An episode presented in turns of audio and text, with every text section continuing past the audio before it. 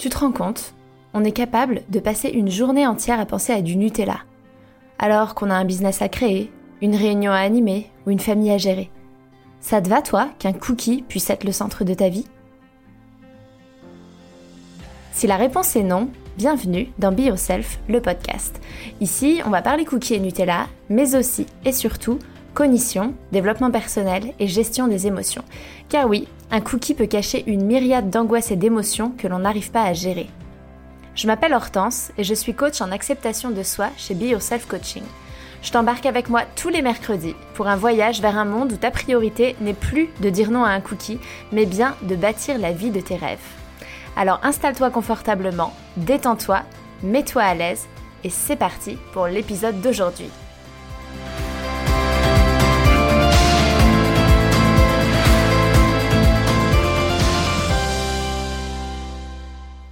Bonjour tout le monde, j'espère que vous allez bien. Bienvenue dans cet épisode 54 que j'ai intitulé Au secours, je suis addict au sucre.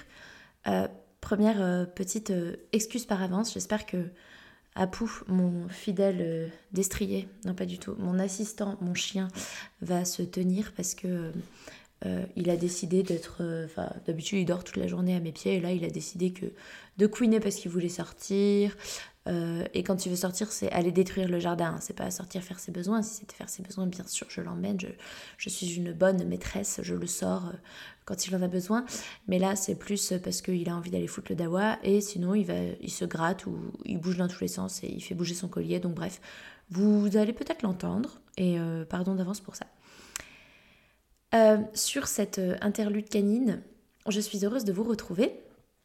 Ça fait deux semaines parce que bah toi-même, tu sais, la crèche était fermée la semaine dernière et j'avais oublié, donc j'avais pas anticipé. Et donc, bah, c'était lundi. Et donc, bah, je pouvais pas faire mon épisode de podcast. Donc, bah, je l'ai pas fait. Et donc, voilà. Nous voilà aujourd'hui et euh, c'est à la demande de euh, l'une d'entre vous euh, que je fais cet épisode sur le sucre. parce que parce qu'elle a écouté, c'est suite à l'écoute d'anciens épisodes euh, que, que j'avais enregistré euh, où j'étais encore bien bien dans la culture des régimes.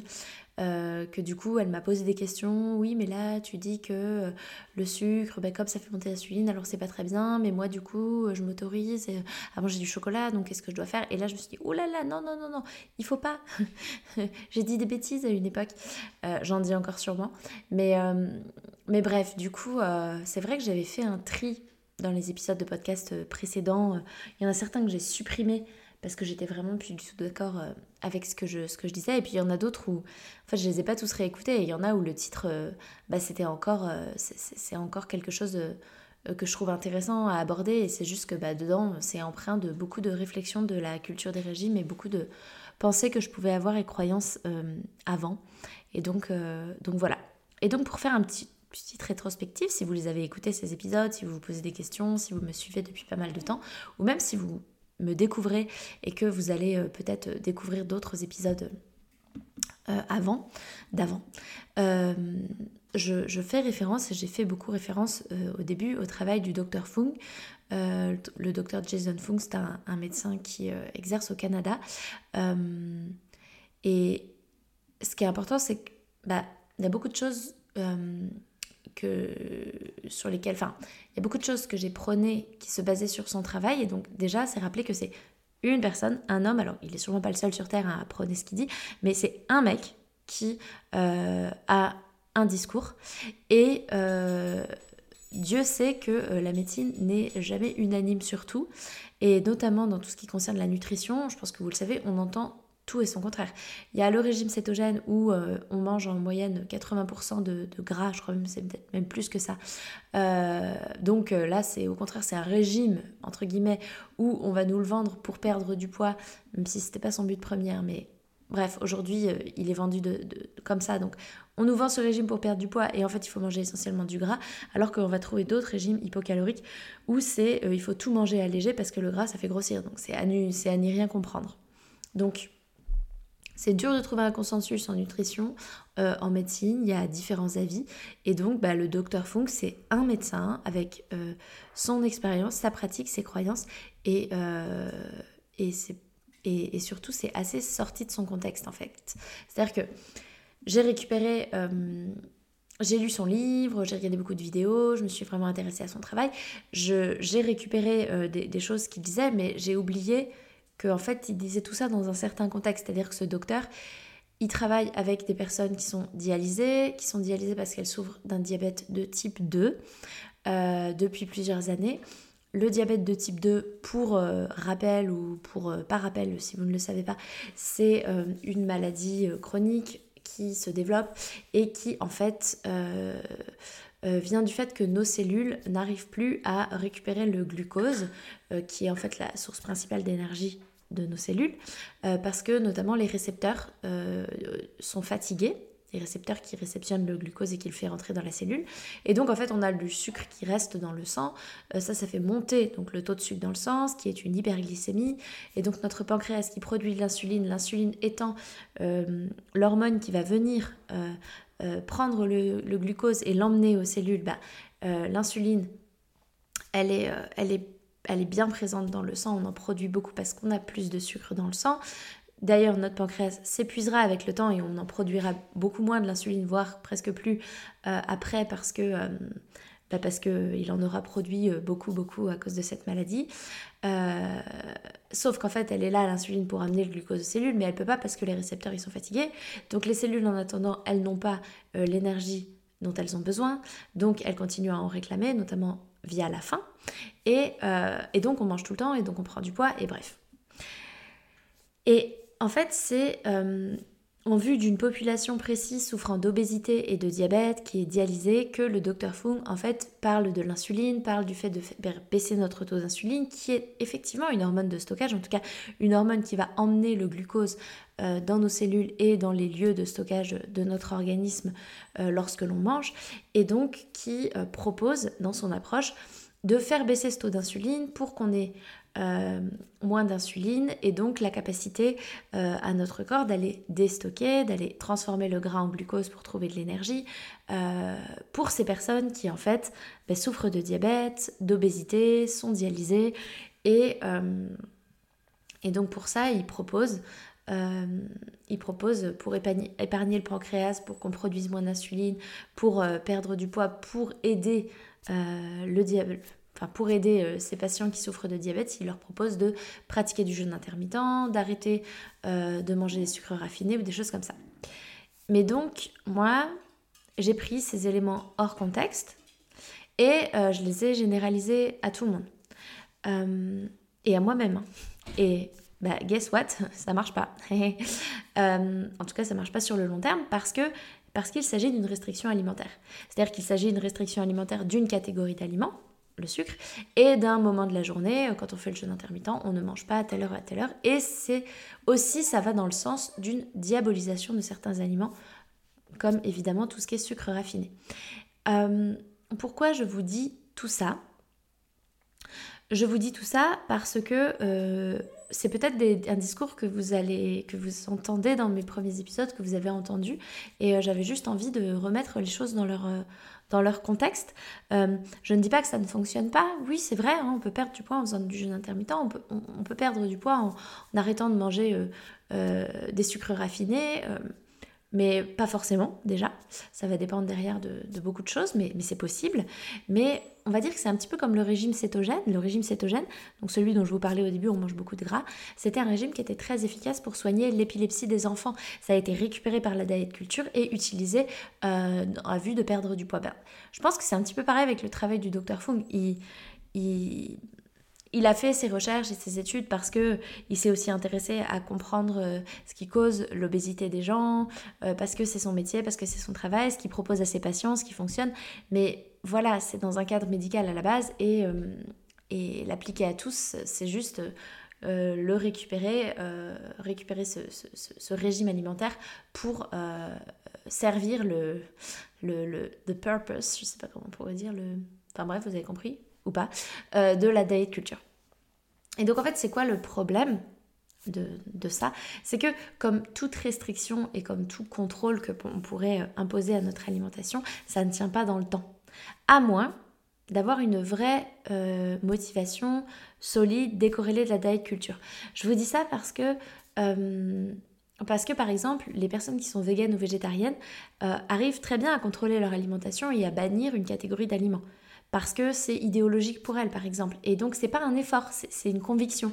Euh, des, personnes qui pratiquent certaines religions, je pense à l'islam et au ramadan, sont tout à fait capables de ne pas manger euh, pendant tous les jours de, cette période qu'est le ramadan, parce que c'est religieux, c'est une conviction et c'est un effort, en l'occurrence, je pense, pour la plupart, mais, euh, mais, mais c'est pour servir quelque chose dans lequel ils croient vraiment, qui, est, vraiment, qui est vraiment important pour eux. C'est comme aussi euh, pendant la grossesse, euh, des personnes qui vont être capables, alors qu'ils se nourrissaient essentiellement de sushi, d'arrêter complètement le poisson cru ou d'arrêter complètement l'alcool. Et, que, ça ne va pas, ça va être pendant 9 mois comme ça et que ça ne va pas forcément créer des compulsions alimentaires parce que la conviction derrière et, le bienfait, le bien fondé de ce choix est plus important. Mais il y a aussi des personnes qui n'y arrivent pas. Il y a aussi des personnes qui n'arrivent pas à arrêter de boire de l'alcool ou de manger du poisson cru pendant la grossesse, qui, qui vont pas euh, réussir à, suivre certains euh, régimes alimentaires qui peuvent leur être imposés. Et peut-être que c'est aussi parce que la conviction derrière, elle n'est pas si présente. Par exemple, moi, pendant, la, pendant ma grossesse, moi j'ai la croyance que pendant des années et des années, euh, on a bu de l'alcool. les femmes ont bu de l'alcool enceinte, les femmes n'avaient pas de régime alimentaire particulier enceinte. Et du coup, même si moi j'ai fait le choix, parce que c'était pas très difficile de ne pas boire d'alcool pendant 9 mois, donc j'ai fait le choix de ne pas le faire, au niveau de mon régime alimentaire, euh, il m'est arrivé de manger des sushis, euh, pas souvent, pas beaucoup, et j'essaye de faire attention. Il y, a, certains aliments où j'ai essayé de faire attention, mais j'ai pas été très très stricte sur le régime alimentaire pendant ma grossesse parce que je n'étais pas, hyper, pas hyper convaincue du truc. Euh, je me disais, bah, enfin oui, il y a des risques, mais ils sont quand même pas énormes, et donc voilà. Et ça, c'est ma croyance, hein, mais c'est pour vous dire que, enfin, je voulais faire cette parenthèse pour montrer que la restriction ou le contrôle, enfin, ça dépend, ça dépend ce qu'il y a derrière comme motivation et que j'ai remarqué quand même que quand la motivation est extérieure à la culture et que c'est plus des convictions euh, qui peuvent être religieuses, éthiques, euh, idéologiques, euh, on est capable de, alors que quand c'est une histoire de perte de poids pour la diet culture, parce qu'il faudrait être comme ci, comme ça, bah là c'est beaucoup plus compliqué. Et derrière l'idée en fait d'être addict au sucre, il y a cette idée de contrôle et il y a cette idée du coup de perte de contrôle. C'est-à-dire que moi quand j'entends bah, je suis addict au sucre, ça veut dire que euh, je perds le contrôle, ça veut dire que je suis pas capable de m'arrêter, ça veut aussi dire que c'est quelque chose de mal. Euh, et on le voit, il y, a énormément de littérature sur le sujet, euh, des bouquins zéro sucre, j'arrête le sucre, ou des choses comme ça. C'était une longue introduction, mais mais j'avais envie de, remettre les points sur les i et j'avais envie de, parler de, des effets du contrôle et de la restriction aussi. Euh, et, et, donc, si on va regarder du côté de la définition de euh, l'addiction, et donc ça c'est euh, dans le live de Alicia Sicardi. Je vous mettrai le, lien dans, le, dans, les notes de cet épisode que je vous invite à aller visionner, qui est très intéressant. Euh, elle l'a défini de cette manière-là. J'ai cherché d'autres définitions et en fait, bah, sa définition est celle que je préfère, la plus complète. Euh, une addiction, c'est une pathologie cérébrale qui est définie par une dépendance à une, à une substance ou à une activité qui ont des conséquences délétères sur notre santé et qui implique une perte de contrôle au niveau de la substance ou de sa pratique, une modification de l'état émotionnel des troubles d'ordre médicaux et des perturbations de la vie personnelle, professionnelle et sociale. On peut se reconnaître là-dedans quand on se définit comme étant euh, addict au sucre, on peut euh, avoir euh, en effet l'impression que ça a des conséquences délétères sur notre santé parce qu'on se rend compte qu'on a pris énormément de poids ou qu'on prend énormément de poids, qu'il y a cette notion de perte de contrôle, que ça modifie notre état émotionnel parce qu'on se sent mal vis-à-vis de ça, ça crée des troubles d'ordre médicaux parce que peut-être qu'on développe une résistance à l'insuline, peut-être qu'on développe un diabète ou des choses comme ça, que ça peut perturber notre vie sociale, professionnelle, euh, notre vie personnelle parce qu'on va, euh, on ne va plus sortir, ou alors on va se cacher pour manger, ou alors, enfin bref. On peut se dire, tiens, mais en fait, euh, ça, bah, c'est vraiment ça que je vis avec le sucre, et donc oui, bah, c'est clair, je suis addict. Et ce que Alicia propose comme réflexion et que je trouve intéressante dans, dans son live, c'est de se demander si ce serait pas plutôt l'inverse.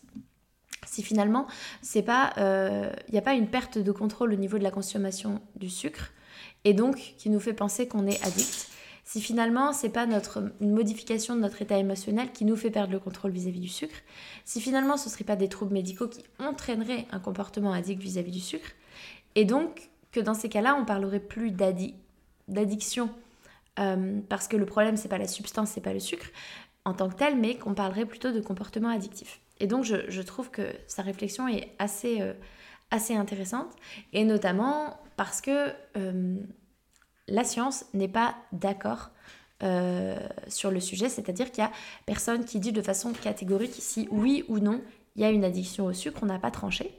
Et donc, Alicia propose de parler de comportement addictif au niveau du sucre et non pas d'addiction au sucre. Et elle prend un exemple qui, moi, m'a parlé parce que je me, je me sens concernée, puisque c'est ce que j'ai vécu, c'est l'exemple du tabac, où il y a des personnes, le tabac, on peut être euh, on peut être addict à la substance, à la nicotine, mais on peut aussi être addict euh, au comportement, le, comportement de fumer, ou on peut être addict aux deux. Et je sais que moi, en ce qui me concerne, je ne me suis jamais sentie addict au tabac. J'ai fumé pendant des années. Je me suis jamais sentie addict au tabac parce que ça n'était absolument pas un problème pour moi d'arrêter. Si j'avais eu besoin, euh, enfin si j'avais envie d'arrêter, s'il fallait que j'arrête, j'arrêtais sans problème pendant plusieurs mois et je reprenais, ce qui était en fait je sais que ce à quoi j'étais addict, c'était le comportement. J'aimais le comportement de fumer, mais j'ai jamais aimé le goût, j'ai jamais aimé la clope. Et aujourd'hui encore, il peut m'être, m'est arrivé de temps en temps d'avoir envie de retrouver avec la cigarette ce geste, ce truc, et en fait d'avoir la nausée et de même pas de fumer de taf et de, de, de laisser parce que vraiment je trouve ça dégueulasse. Donc j'ai vraiment jamais eu l'addiction à la nicotine en tant que telle, mais par contre au geste, oui. Euh, et, je, trouvais ça, euh, je trouvais ça intéressant cette distinction parce qu'à mes yeux, on n'est pas addict au sucre, mais on est addict au, on est addict au comportement. Euh, enfin, c'est comportemental, c'est pas la substance, c'est le comportement. Et donc, je pense qu'on peut avoir un comportement addictif, mais qu'il n'y a pas d'addiction au sucre. Et pour moi, c'est, sauf certaines causes médicales qui pourraient le créer, c'est la résultante ce comportement addictif, d'une diabolisation du sucre et d'un contrôle exercé sur les aliments sucrés. Et euh, quand je parle d'aliments sucrés, je parle de chocolat, bonbons, gâteaux. Hein. Je ne parle pas du, pain ou des fruits. Euh, euh, et pourquoi je mets le pain? Parce que hum, dans les sucres raffinés, notamment le, le Dr Fung inclut tout ce qui va être les farines, tout ce qui est, tout ce qui est, en fait, tout ce qui est glucidique. et donc, bah, le pain en ferait partie, les pâtes, des choses comme ça. Euh, et alors là, vous allez me dire, ouais, non mais Hortense, euh, t'es bien mignonne, mais euh, ça existe vraiment, l'addiction au sucre, parce qu'il y a des souris qui ont été testées, elles étaient addictes à la cocaïne, et quand on leur a fait choisir entre la cocaïne et le sucre, eh bien, elles ont préféré le sucre. Donc en fait, le sucre, c'est hyper addictif, et c'est plus addictif que la cocaïne. Ah oui, cette fameuse étude, cette fameuse étude dans laquelle j'ai, enfin, cette cette fameuse étude euh, qui, pareil, une fois de plus, sortie de son contexte, euh, effectivement, les, souris ont préféré euh, le sucre à la cocaïne. Et donc, j'ai aussi cru que le sucre, c'était le mal et que c'était plus addictif que la cocaïne. Sauf qu'en fait, ce qu'on ne nous a pas dit dans cette étude, c'est que les souris, elles étaient affamées. Elles n'avaient pas eu à manger depuis pas mal de temps et donc elles avaient très très faim. Et donc ben, c'est assez normal pour leur survie qu'elles se soient tournées vers le sucre puisque c'est la source principale d'énergie de notre cellule, plutôt que vers la cocaïne puisque, euh, bah, puisqu'en effet, en fait, elles étaient affamées et elles avaient faim. Donc ça, c'est, je trouve, euh, un élément euh, qui était important. Et le jour où j'ai découvert ça concernant, concernant cette, cette étude, ça, enfin, ça m'a fait, je me suis dit, oui, en fait, en fait, ce qu'on nous dit, il faut quand même le prendre avec des pincettes parce qu'on peut vite sortir les choses de leur contexte et du coup faire des généralités alors que, et, et créer des vérités alors qu'il n'y en a pas. Je vais faire une pause euh, pipi du chien parce que là, il fait que de couiner et je me demande si c'est pas. en fait, peut-être que le pauvre, il veut pas foutre le dawa, il a juste besoin d'aller aux toilettes. Je reviens. Voilà, me revoilà après cette petite euh, interlude, interlude canin. Donc, euh, donc voilà, déjà, je trouve que à toutes les personnes qui sont persuadées que le sucre est plus addictif que la cocaïne, juste cette information, je trouve, est importante à prendre en compte. Ensuite, euh, ce qu'il faut savoir, c'est que ce qui se passe avec le sucre, c'est que pour la majorité d'entre nous, euh, pas tout le monde, hein, mais euh, la majorité d'entre nous, on aime ça. On aime les choses sucrées, on aime les gâteaux, on aime les bonbons, on aime le chocolat, enfin, plus ou moins, certains, ça dépend quelle catégorie, mais bon, globalement, les personnes aiment ça. Et donc, en fait, bah, quand on aime manger quelque chose, ça nous procure du plaisir parce que ça nous fait sécréter une hormone qui est la dopamine, qui est l'une des hormones du plaisir. Et il faut savoir que notre cerveau, il est quand même drivé pour aller vers euh, le plaisir et nous faire fuir l'inconfort. Et donc, euh, bah, c'est assez normal quand par exemple on va se sentir pas bien émotionnellement, de vivre un inconfort, de euh, avoir, d'avoir notre cerveau qui va tout faire pour qu'on se sente mieux et pour qu'on ait du plaisir et donc de nous, nous inciter à manger quelque chose de sucré par exemple pour se réconforter. Et ça, l'industrie agroalimentaire, elle le sait. Et, euh, et donc, on est, on est cerné de produits sucrés en tout genre. Euh, ça se vend bien, ça apporte du plaisir immédiat, facilement, c'est accessible. Enfin bref, euh, c'est parfait. Et donc, c'est vrai qu'il y a du sucre partout autour de nous. Parce que, ben, pour toutes ces raisons, parce que c'est du plaisir, c'est du plaisir facile, parce que, parce que ça se vend bien, parce que ça génère de la dopamine et que tout le monde est content. Et en fait, il y a quelque chose qui s'appelle les envies de manger émotionnelles. Euh, c'est ce dont parle notamment le docteur Zermati, et que lui, il considère comme une régulation normale de nos émotions qui va contribuer à notre équilibre psychologique. Euh, ces envies de manger émotionnelles, c'est, vous savez, quand euh, vous avez une baisse de votre humeur, euh, par humeur on entend état émotionnel, c'est-à-dire que vous vous sentez tout à coup, il y a une émotion inconfortable qui arrive, donc vous vous sentez pas très bien, vous allez vous tourner vers de la nourriture, souvent ça va être quelque chose de sucré, ça va vous apporter euh, du plaisir immédiat, ça va vous réconforter. Et puis finalement, hop, vous allez rapidement passer à autre chose, euh, continuer votre journée et finalement, bah, ça va mieux. Et ça vous a fait du bien. Et donc, c'est en ça que ça contribue à notre équilibre psychologique, c'est que ça nous permet aussi, la nourriture, de réguler nos émotions et euh, quand ça va pas, aller mieux. Et donc, je pense que vous connaissez des mangeurs intuitifs, c'est-à-dire, j'entends par mangeurs intuitifs des personnes qui ne se prennent pas la tête avec leur poids ou la nourriture, pour qui c'est un non-sujet, qui vont euh, être capables d'aller euh, prendre un petit goûter avec une viennoiserie, un chocolat chaud après une mauvaise journée au boulot, alors qu'ils n'ont pas forcément faim, alors que, mais juste parce qu'en fait ils ont eu une sale journée et là, euh, oh ouais, ça ferait du bien d'aller se poser au café, de prendre une pâtisserie ou une viennoiserie, un petit truc à boire et, et de décompresser un peu. Vous connaissez sûrement des gens comme ça. Et c'est tout. Ils en restent là. Et la différence que vous remarquez peut-être avec vous, c'est que eux, justement, ils en restent là. Ils s'arrêtent, ils passent à autre chose après leur goûter. Là où vous, vous allez peut-être commander une deuxième viennoiserie, puis une troisième, puis finalement, vous allez décider de vous arrêter au McDo en rentrant le soir, puis finalement, une fois que vous avez euh, fait tout ça le soir euh, dans le canapé, vous allez, hop, finir le paquet de chocobons auquel vous n'aviez fièrement pas encore touché dans votre placard. Il était là et vous regardez, ça fait des jours que vous vous dites non, je ne toucherai pas, je ne céderai pas. Et là, bim, le paquet, il a disparu en une soirée. Et donc pourquoi il y a une telle différence de comportement? Est-ce qu'en fait c'est parce que vous êtes addict au sucre et donc vous êtes sous l'emprise du sucre là où votre ami y échappe? Moi je pense que la différence, ça vient de tout ce qui se passe dans votre tête versus tout ce qui se passe dans la tête de votre ami quand vous prenez ce goûter. Votre ami, elle, elle se pose pas de questions. Elle a envie d'un goûter. Elle prend un goûter. Elle le mange. Elle se sent mieux. Elle continue sa journée. Vous, avant même d'avoir commandé votre pâtisserie, vous vous sentez déjà un peu coupable. Vous vous dites que quand même c'est pas hyper raisonnable, en plus vous n'avez pas vraiment faim, c'est pas hyper bien ce que vous faites, oh là là. Bon, vous commencez à vous dire ok, allez, c'est juste une fois cette semaine, euh, ce soir je vais manger léger, Ok, vas-y, j'en profite, c'est bon. Et puis bon, la pâtisserie arrive, elle est là, vous la mangez. Ah putain, c'est quand même vachement bon. Oh, eh mais c'est quand même dégueulasse. Pourquoi vous pouvez pas faire ça tous les jours? C'est trop frustrant de devoir contrôler sa consommation de sucre. Vous repensez à votre journée où vous dites que putain, pourtant aujourd'hui j'avais pas déconné quoi. J'avais vachement bien mangé. À midi, j'étais fière de moi. Euh, j'avais pris juste ma salade, j'avais même pas fini mon morceau de pain. Franchement, euh, jusque-là j'avais trop géré. Et là vous vous dites putain, j'ai tout gâché. J'ai tout gâché. Puis, ouais, puis du coup, bah, il faut plus, quoi. C'est la dernière fois cette semaine, c'est juste pas possible. Euh, et ce soir, bah, salade, quoi. Salade ou même, tiens, même jeûne. Je vais pas manger. Euh, après tout, j'ai pas besoin de manger vu, vu, les calories que je viens de m'enfiler. Voilà, pourquoi je mangerais? Bon, du coup, euh, allez, vas-y, j'en prends une deuxième. Et puis là, vous vous sentez hyper coupable, la culpabilité grandit. Vous repensez à tout ce que vous n'avez pas le droit de manger. Et vous vous dites, oh putain, et mes McDo, de toute façon, j'ai foutu la journée. De toute façon, aujourd'hui, c'est fichu. Demain, on recommence. Demain, c'est bien. Mais là, aujourd'hui, c'est fichu. Oh, vas-y, ça fait un bail que j'ai pas mangé McDo. Allez, j'ai foiré ma journée. Tant pis, ce soir, je passe au McDo en rentrant. Vous passez au McDo en rentrant, vous vous mettez dans le canapé, la culpabilité est encore plus grande, vous vous dites que vraiment vous n'êtes qu'une merde, que vous êtes incapable. Euh, mais il y a cet espoir de non mais demain je me ressaisis et j'arrête tout. Euh, et bah du coup j'arrête tout, bah oui mais là il y a des chocobons dans le placard. De toute façon au point où j'en suis, allez vas-y je me fais les chocobons comme ça on n'en parle plus, il n'y a plus rien, ça y est les placards tout est vide, c'est que des trucs sains, c'est super.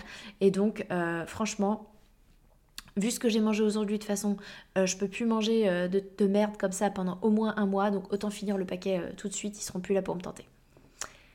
Si vous vous reconnaissez là-dedans, welcome, c'est l'histoire de ma vie. Enfin, en tout cas, c'était l'histoire de ma vie, parce que c'est plus comme ça aujourd'hui, mais oh, ça l'a été, ça l'a été, ça l'a été.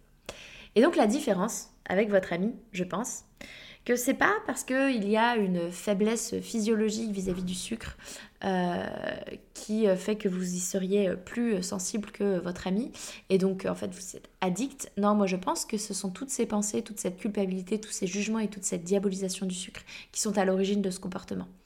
Et que c'est un cercle vicieux parce que face à ce comportement, la réponse que vous allez donner, ça va être de renforcer la restriction et la privation. Ça va être de vous dire non mais c'est la dernière fois, il faut plus, surtout pas. Et donc ça va amener indéniablement à d'autres comportements de ce genre. Et du coup, je pense que la réponse face à cette addiction au sucre, je mets des gros guillemets, hein, qui pour moi n'en est pas une, vous l'avez bien compris, ça n'est pas d'enlever la substance, comme on le ferait pour d'autres sevrages d'addiction. Et pourquoi je pense ça? Parce qu'en fait, ça renforce le comportement addictif. Parce que on n'est pas en train de parler d'héroïne ici, on parle de sucre. On n'est pas en train de parler de cocaïne, on parle de sucre. C'est le sucre, c'est un aliment, enfin c'est je sais pas, c'est pas un aliment, enfin bref, vous avez compris, c'est un truc quoi, qui est présent partout. C'est la source d'énergie principale de notre organisme. On peut vivre sans héroïne, on peut pas vivre sans nourriture. Et on peut vivre probablement sans sucre raffiné, mais du sucre, on en trouvera toujours, il y en a dans la nourriture. On va toujours y être exposé, on va toujours être invité, on va toujours. Ça fait partie de notre culture, ça fait partie de, de, notre façon de vivre, ça fait partie de notre alimentation. Donc c'est pas comme si on pouvait le supprimer.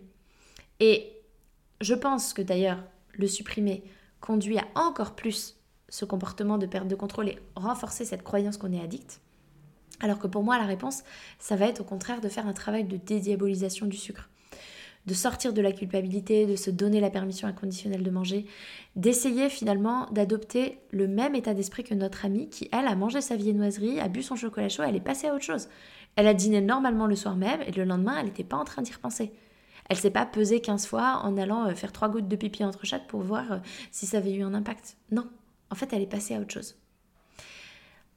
J'ai envie de vous partager un autre exemple, c'est une personne que j'ai coachée qui euh, était partie en vacances et qui n'arrivait pas à se contrôler au niveau du petit déjeuner. Vous savez, dans les grands hôtels, quand il y a un buffet de petit déjeuner incroyable avec plein de viennoiseries, plein de choses à manger.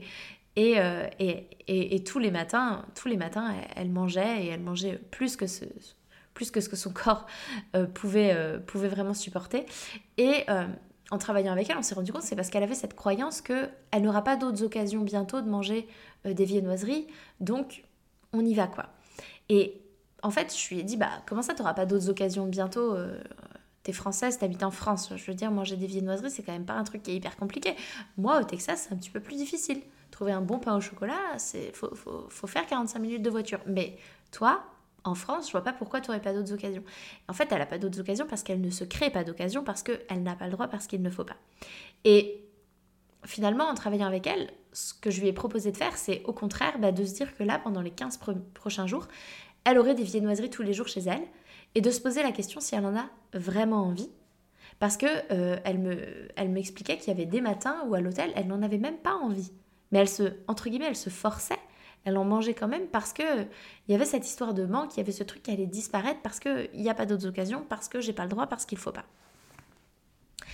Et donc, pour conclure cet épisode,